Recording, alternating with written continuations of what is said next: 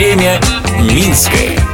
Привет! По столице прошлого, настоящего и будущего вы прогуляетесь вместе со мной, Людмилой Милославской.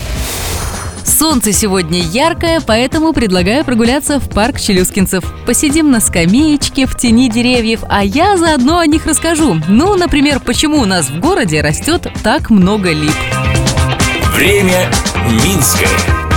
Историки рассказывают, что дореволюционный Минск не был зеленым городом. На старых открытках центральных улиц видно, что деревьев почти нет. Был небольшой скверик на Соборной площади, сейчас-то площадь Свободы, в Губернаторском саду, сейчас парк имени Горького, и Александровском сквере. Ну и на окраинах еще.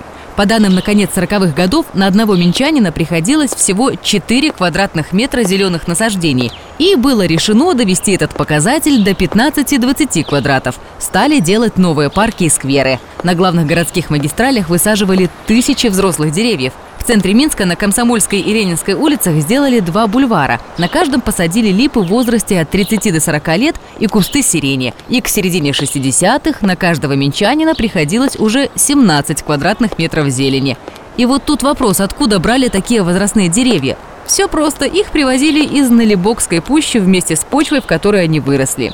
Но, к сожалению, сейчас этих деревьев в Минске почти нет. Помните, вдоль независимости еще недавно были большие деревья, а сейчас там совсем молоденькие.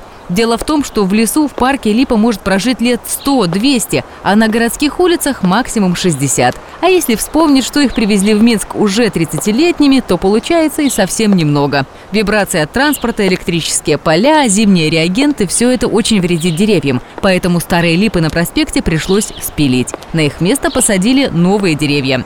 Кстати, почему в Минске высаживают именно липы? Все просто. Они декоративные и легко переносят обрезку. Кроме того, у лип подходящая для города корневая система, которая не разрушает дорожное и тротуарное покрытие. Затем, как течет время Минское, слежу я, Людмила Милославская. Благодарим за информационную поддержку программу «Минское Минчане». Смотрите в субботу в 11.00 на телеканале СТВ. Время Минское.